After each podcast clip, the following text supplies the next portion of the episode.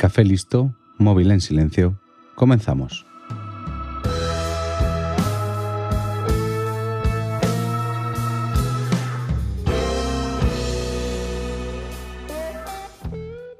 Siempre que el dinero está de por medio, sale a relucir el lado más miserable del ser humano. Y si además es dinero fácil o a costa del sufrimiento de otros, la cosa se pone peor.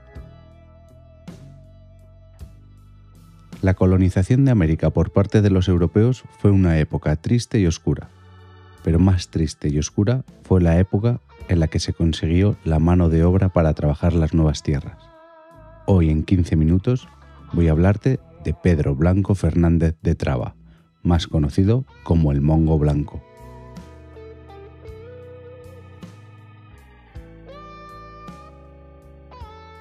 Tráfico de seres humanos de África a América se dividió en dos etapas a lo largo de la historia. La primera tuvo lugar entre 1502 y 1580. Esta época supuso alrededor del 3% del comercio de esclavos. La segunda época tuvo lugar entre el siglo XVII y mediados del siglo XIX. El último barco negrero que llegó a Estados Unidos fue en 1860. Esta segunda época fue más atroz aún, y es donde el protagonista de hoy brilló con luz propia. Pedro Blanco Fernández de Traba nació en el barrio del Perchel, Málaga, en 1795 el Perchel era un barrio de pescadores, por lo que nuestro protagonista tuvo un estrecho lazo con el mar desde que nació. Su padre murió antes de nacer él, y su madre había sido repudiada por su familia, que era gente de dinero, por lo que te puedes imaginar cómo fue su infancia. Gracias a su tío materno, que era capitán de un mercante de las Antillas, pudo ir al colegio y más tarde a la Escuela Náutica de Málaga pero a los 14 años tuvo que dejarlo todo y huir de la ciudad por haber dejado a su hermana Rosa embarazada. Tras su huida, se metió en un barco como polizón y comenzó su carrera como marino.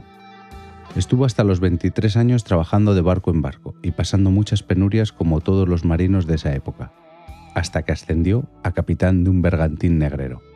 Y gracias a esto se compró una plantación azucarera en Cuba, empezó a tener contacto con los negreros y se dio cuenta del negocio que era el tráfico de personas. Así fue como Pedro Blanco comenzó su carrera como negrero. En sus numerosos viajes, traficando con personas que compraban África y vendían América, entabló relaciones con los dos negreros más grandes hasta el momento. Las dos únicas personas que se habían ganado el apodo de Mongo, Primero tuvo contactos con Mr. Reeves, el cual tenía un criadero de esclavos. Sí, has oído bien, un criadero. Mr. Reeves tenía una plantación en la que se dedicaba a violar a las mujeres africanas para conseguir, según él, una raza especial y criar a los hijos que allí tenían las personas cautivas para luego venderlos. Pedro Blanco aprendió de Reeves y comprendió cuáles eran sus errores. Más tarde trabajó como contable para el otro mongo, Chacha. Chacha era un mulato que era extremadamente cruel y agresivo con los esclavos que conseguía. También de él aprendió Pedro, viendo que la violencia estaba bien para mantenerlos a raya, pero que no podía ser excesiva ya que de esta manera se perdía mucha mercancía en los viajes. Después de estos aprendizajes, Pedro Blanco se estableció en la desembocadura del río Gallinas, en la actual Sierra Leona. Allí estableció relaciones comerciales con el rey de la zona, llegando a lucrativos negocios para ambas partes, pero sobre todo para él. Pedro Blanco comprendió que no había mejor manera de hacer crecer su negocio que aliarse con una tribu local fuerte, y que fueran estos los que capturasen negros para él. De esta forma se sucedieron muchas guerras entre tribus de la zona, las cuales le proveían la materia prima que Pedro necesitaba, seres humanos. La desembocadura del río Gallinas estaba formado por numerosos islotes que le daban una seguridad frente a los abolicionistas que acosaban su negocio. Gracias a estas defensas naturales, la factoría estaba a salvo de las patrullas inglesas que querían acabar con el negocio de esclavos. Además de los islotes, el espionaje y los sobornos también ayudaban a mantenerle a salvo. Entre estos islotes, Pedro Blanco creó una factoría en la que retenía cuantos hombres, mujeres y niños pudiera antes de fletar barcos rumbo a América. Estos viajes eran algo salvajemente cruel. Los esclavos eran separados entre hombres y mujeres, estas con los niños, y hacinados en las bodegas de los barcos. La separación se hacía para que los hombres no se amotinasen, ya que temían que les pasase algo a sus mujeres e hijos. No soy capaz de imaginar el terror que sufrieron todas esas personas, que posiblemente jamás hubieran visto un barco y que fueron obligadas a entrar a él a golpes para hacer un viaje del que no sabían si iban a salir vivos, y sin saber lo que les esperaba al otro lado. Se estima que el 25% de los esclavos no sobrevivían a la travesía. Al maltrato había que sumar las enfermedades causadas por el hacinamiento y la desnutrición. El negocio que había puesto en marcha Blanco era una máquina de hacer dinero. Cada esclavo le costaba en África unos 20 dólares y en América los vendía por unos 350. Algunas fuentes dicen que el mongo blanco estuvo sacando durante una década unas 10.000 personas al año.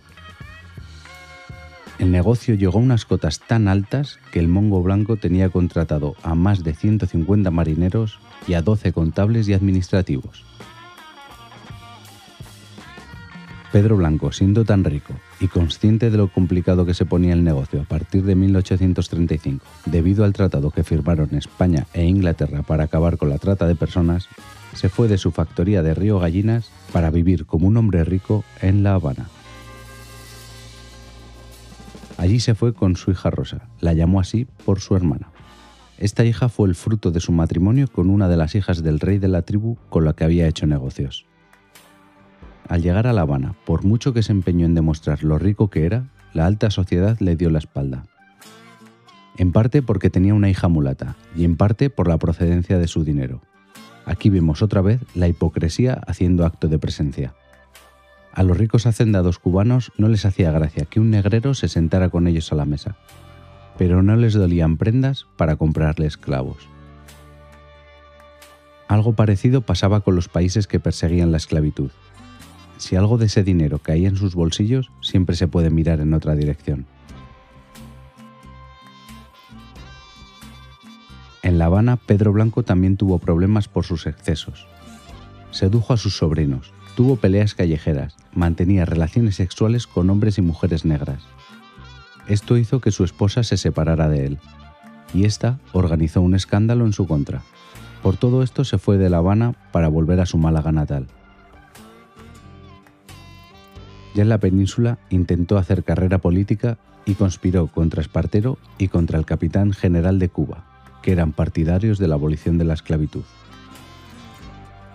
lo poco que quedaba del Mongo Blanco se acabó con el segundo ataque a sus factorías por parte de los británicos, que finalmente las destruyeron en 1849.